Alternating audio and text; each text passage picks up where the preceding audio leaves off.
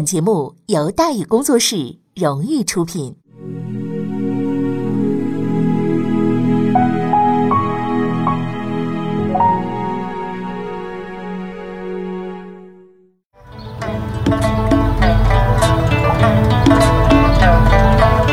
说书唱戏劝人方，三条大道走中央，善恶到头终有报，人间正道是沧桑。给您续上一杯茶，我慢慢的说，您细细的品。听大宇话说，明朝除了咱们广播直播以外啊，我们还在喜马拉雅独家网络发布。各位呢，可以登录喜马拉雅手机和电脑客户端，搜索“大宇茶馆”，选择收听。上期节目咱们说到哪儿啊？咱们说到开始和谈，平秀吉狮子大开口，满口答应沈维敬，忽悠说破天。沈维敬是什么都敢答应啊。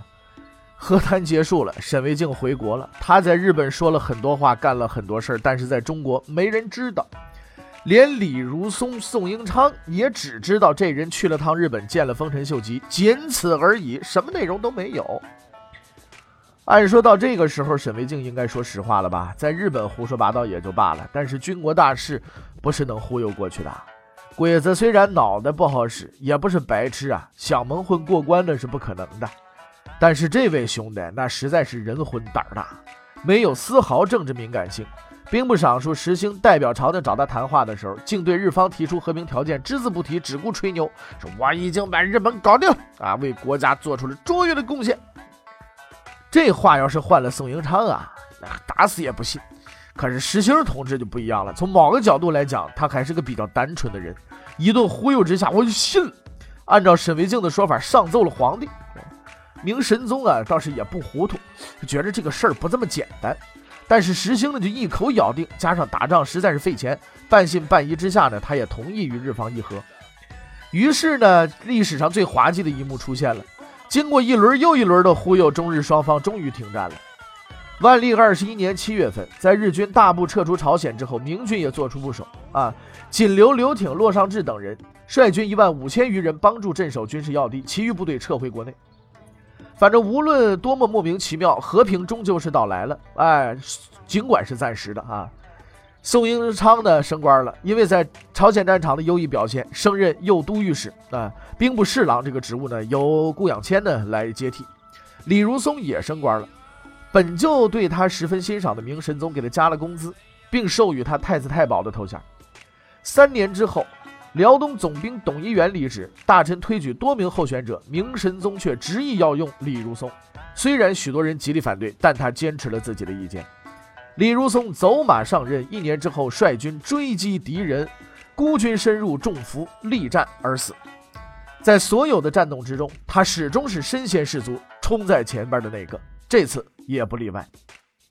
他不是一个与人为善的人，更谈不上知书达理。他桀骜不驯，待人粗鲁，但是这些丝毫无损于他的成就与功勋，因为他是一个军人，一个智勇双全、顽强无畏的军人。在短暂的一生当中，他击败了敌人，保卫了国家。在我看来，他已经尽到了自己的本分。其实很多人并不知道，他虽是武将，但他可不是个大老粗啊，因为。当年明月先生在整理史料的时候，发现了他的诗句。李如松怎么写的？叫“春来杀气心犹壮，此去妖氛骨已寒。谈笑敢言非胜算，梦中长忆跨正安。”四百年华已过，纵马驰骋之背影，依稀可见。说完了李如松这边的事儿，咱们再来说沈维敬。沈维敬是一个比较奇怪的人，作为一个局外人，他毅然决然搞起外交，而且不怕坐牢，不怕杀头，义无反顾。说实在，有点让人费解啊！不知道他究竟葫芦里卖的是什么药？一个混混啊，不远万里的，一不怕苦，二不怕死，专程跑来插足国家大事，这是最最纯粹的掺和精神啊！那既然是掺和，一般来说总是有动机的，因为就算是混混，你也得挣饭吃吧，对不对？可是由始至终，这位仁兄似乎除了混过几顿饭之外，还没有狮子大开口说跟谁要钱的记录，也没怎么趁机捞过钱，所以我们有理由相信他是真想干点事儿的。可是沈维静并不知道，虽然从某种意义上来说，外交政治也是混混，不过呢，绝不是他那个混法。如果胡混一气，是要掉脑袋的。万历二十二年十二月七日，一个人的到来让沈维静明白了一个道理：说过的话、签过的字儿，不是说赖就能赖掉的。谁来了？小西飞来了。根据日本和谈的会议精神，他作为日本的使者前来兑现之前明朝的承诺。沈维静迎来了一生中最大的危机，因为小西飞并没有参与他的密谋，而日方使者到来，必定有高级的明朝官员接待，到时候双方一对峙，事情一穿帮，杀头打屁股之类的戏那是逃不了的。人呢已经到了京城了，杀人灭口没胆，逃跑没条件，就算冲出国门也没处去。日本朝鲜也被他忽悠了，要冲出亚洲呢，估计还得等着再等个几百年呢。在沈维静看来，他这辈子算是活到头了。哎，可这事儿啊，就怪了，奇迹出现了。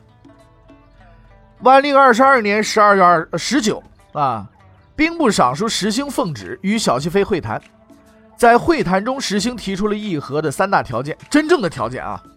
第一，日本必须限期全部撤军回国，不许在朝鲜有停留。第二，封丰臣秀吉为日本王。但不允许日本入贡，搞贸易没这事儿。第三，日本必须盟誓，永不侵犯朝鲜。然后他告诉小西飞，如果同意，咱们就和平；如果拒绝，咱们接着干。出发前，小西飞被告知明朝已经接受了日方提出的七大条件，他此来是拿走明朝承认割让朝鲜的文书，如果一切顺利，还要带走明朝的公主。现在他才知道，公主是没影的，割让朝鲜是没谱的，通商是没指望的。日本唯一的选择是从明朝皇帝那里领几件衣服和公章，然后收拾收拾行李，赶紧滚蛋，发誓永远别再回来。小西飞彻底懵了，他终于明白之前的一切全是虚幻，自己又被忽悠了。可是接下来，他却做出了一个出人意料的举动。面对石兴，小熹妃说出了他的答复。以上三条，同意。所谓同意，代表的意思就是日本愿意无条件撤出朝鲜，不要公主，不要通商，不再提出任何要求。当然，这是不可能的。所以结论是小熹妃撒了谎。而只要分析一下，就会发现他的确有撒谎的理由。首先，他是小西行长的亲信，这件事又是小西行长负责。事情办到这个地步，消息传回日本，小西行长注定没好果子吃。其次，他毕竟是在明朝的地盘上，对方又是这个态度，如果再提出丰臣秀吉的梦幻的七条，惹火了对方，来个两国交兵，先斩个来使，那也不是不可能的。所以当务之急，把事情忽悠过去，回家再说吧。听到小熹妃的回答，石兴十分的高兴，他急忙向明神宗上奏书，报告这一外交的巨大胜利。可他万万没想到，明神宗竟然不信呐！你要知道，这位皇帝虽然懒，但是他不笨呐。他得知此事以后，当即表示：“来来来，石星，你来，我问问你，我当面问你，如此之条件，日本人怎么可能轻易接受？”石星本来脑子就不大好使，这么一问，彻底糊涂了，半天答不上来。最后还是明神宗替他想出了办法，说明天你在兵部再次询问日本使者，不得有误，只会加一句：“赵志高，随你一同去。”赵志高谁呀？赵志高时任大学士啊。特意交代把他拉上，说明啊，皇帝对石兴的智商实在是缺乏信心了。万历二十二年十二月二十号，这第二次询问就开始了。这次询问，明朝方面来了很多人，除了石兴和赵志高之外呢，六部的许多官员都到场旁听来了。在众目睽睽之下，石兴啊向小西飞提出了八个问题，而小西飞也一反常态，对答如流，说明日本的和平决心。听着，在场观众频频点头。经过商议，石兴和赵志高联合做出结论：这个小西飞是可以相信的。然而，石兴并不知道，小西飞之所以回答的如此顺畅，是因为他说的每一句话都是不折不扣的胡扯呀。具体说来，是想到哪说到哪，就捡好听的顺耳的讲，动不动就是“天朝神威”之类的这个标志性口号，反正千穿万穿是马屁不穿的。虽然在场的官员大都饱读诗书，而且不乏赵志高之类的政治老油条，但毕竟当时条件有限，也没有出国考察名额，日本到底怎么回事，谁也不清楚。于是呢，大家都相信了。凭借着在明朝的优异表现，小西飞跻身成功外交家的行列，成为了堪与沈飞庆相比的大忽悠。你知道，中国出去大忽悠，日本也出去大忽悠。但是正所谓长江后浪推前浪，前浪死在沙滩上。虽然是后进之辈，在忽悠方面，小西飞呢更进一步，将其发展到了一个新的境界。除了忽悠别人，还忽悠自己。事情是这样的，和谈结束之后，按照外交惯例嘛，明朝官员准备送小西飞回国嘛。然而这位仁兄就意犹未尽，拿出了一份名单。这份名单呢是丰臣秀吉授意小西行长草拟的，上面列出了一些人名，大都是日军的将领。在出发之前呢，他交给了小西飞，并嘱托呀，在时机成熟的时候呢，交出去，作为明朝啊封官赏钱的依据。事已至此嘛，小西飞十分清楚，所谓和谈嘛，就是胡说八道、纯粹扯淡的事儿，能保住脑袋回去就不错了啊。可是这位仁兄啊，这个也非常执着，是吧？竟然还是把这份名单呢交给了明朝的官员，并且告诉他们啊，这个名单上的人都是日本的忠义之士，希望明朝全部册封，不要遗漏。明明知道啊是忽悠，竟然还要糊弄到底，可以说是意志坚定了啊！当然了，也有某些现实理由，就是小西飞的名字呢也在那份名单之上。哈哈。更为搞笑的是呢，在交出名单之前呢，根据小西行长的这些交代，小西飞还涂了两个名字，一个是加藤清正，一个是黑田长政。之所以这么干，那是有深厚的历史渊源的。虽然呢，同为丰臣秀吉的亲信，小西行长和家庭清正、黑田长政的关系呢却很差，呃，平时经常的对着骂，对吧？作战呢也不配合，小西行长对这俩人是恨之入骨的。据说后来这事儿啊捅出去之后啊，家庭清正啊是气得直跳脚，明知道册封不了的名单你都不列我的名字，你他妈太不是东西，我跟你拼了我啊！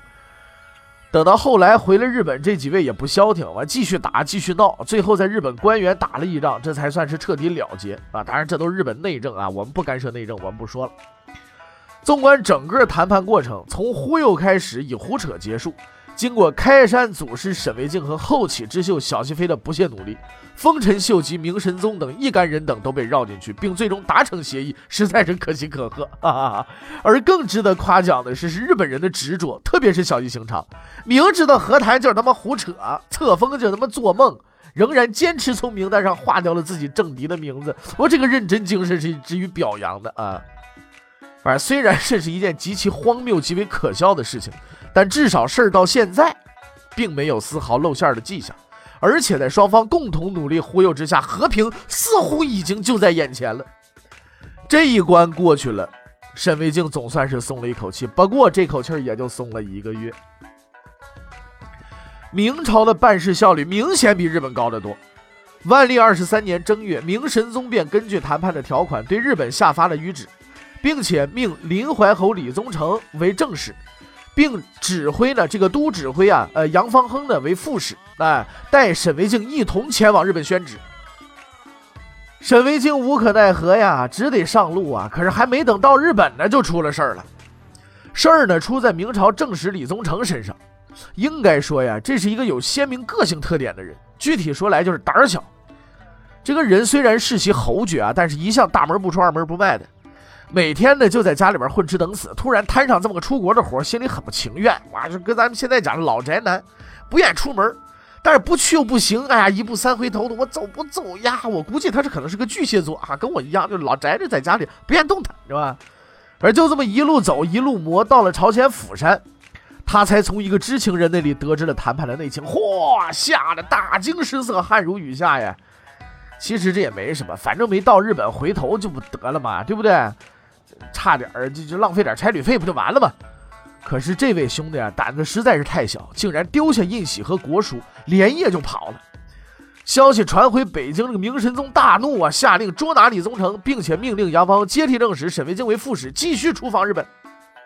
于是什么都不知道的杨芳和和什么都知道的这个沈维敬，在经历这场风波之后，终于在七月渡海到达了日本。对于他们的来访，丰臣秀吉十分的高兴。他安排了盛大的欢迎仪式，并且决定在日本最繁华的城市大阪招待明朝的使者。九月份，双方第一次见面，气氛十分融洽。在这一天，杨方亨代表明神宗将冠服、印玺等送给了丰臣秀吉。哎呀，丰臣秀吉太高兴了，在他看来，明神宗送来这些东西，那是表示对他的妥协，而他真正想要的东西也就要到手了。因为第二天，明朝的使者就将宣布大明皇帝的诏书吗，在那封诏书上，自己的所有愿望都将得到满足吗？但是沈维敬很清楚，当明天来临，那封谕旨打开之时，一切都将结束，事情已经无可挽回，除非日本人全变成文盲，不识字儿啊！因为什么？因为当时的日本官方文书使用的都是几乎都是汉字嘛。哎，或者说奇迹再次出现吧。嗯。反正想来想去吧，还没有办法。沈维敬啊，在这个翻来覆去啊，是吧？辗转反侧呀，度过了这个绝望的夜晚，迎来了第二天的早晨。可是他并不知道，在那个晚上，他不是唯一的一个睡不着的人。在获知明朝使者到来的消息之后，小西行长慌了手脚了，因为在此之前，他已经从小西飞那里知道了事情的真相，却没有去报告丰臣秀吉，不是不想说，而是不能说。自打和谈开始啊，丰臣秀吉就处于一种梦幻状态，总觉着啊，这个世界所有的人都欠自己点什么，就割地，这个这个就该割地，就该和亲，那这个大明都该是我的啊！如果这个时候把他摇醒了，告诉他你别忽悠了，嗯，人家根本没把你放眼里，也不打算跟你谈判，那其结果那是不堪设想。更为严重的是，这件事情是小西行长负责的，一旦出了事儿。背黑锅的人都找不着，就他自己。你这事儿能了得吗？是不是？小西刑场这边也是辗转反侧，怎么办？忽悠一天算一天吧。哎，可是现在明朝使者已经来了，官府也送来了，诏书明天就读了。无论如何是混不下去了。为了自己脑袋和前途，小西行长经过整夜的冥思苦熬，终于想出了一个办法。于是，在那天晚上，他去找了一个人，确切的说。是个和尚，那么他找这个人要干什么呢？欲知后事如何，且听下回分解。